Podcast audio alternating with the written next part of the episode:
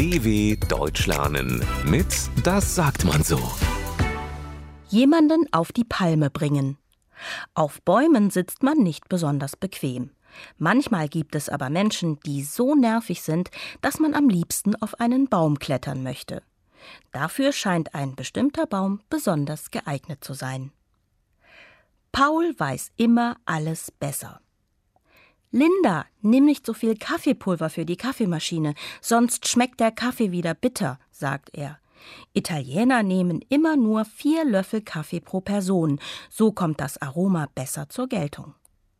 Linda ist gerade aufgestanden und hat keine Lust, sich einen Kaffeevortrag anzuhören. Sie ignoriert ihren Mitbewohner und bereitet weiter ihr Frühstück vor. Du solltest das Brot in dünnere Scheiben schneiden, sonst bleibt es im Toaster stecken, bemerkt Paul.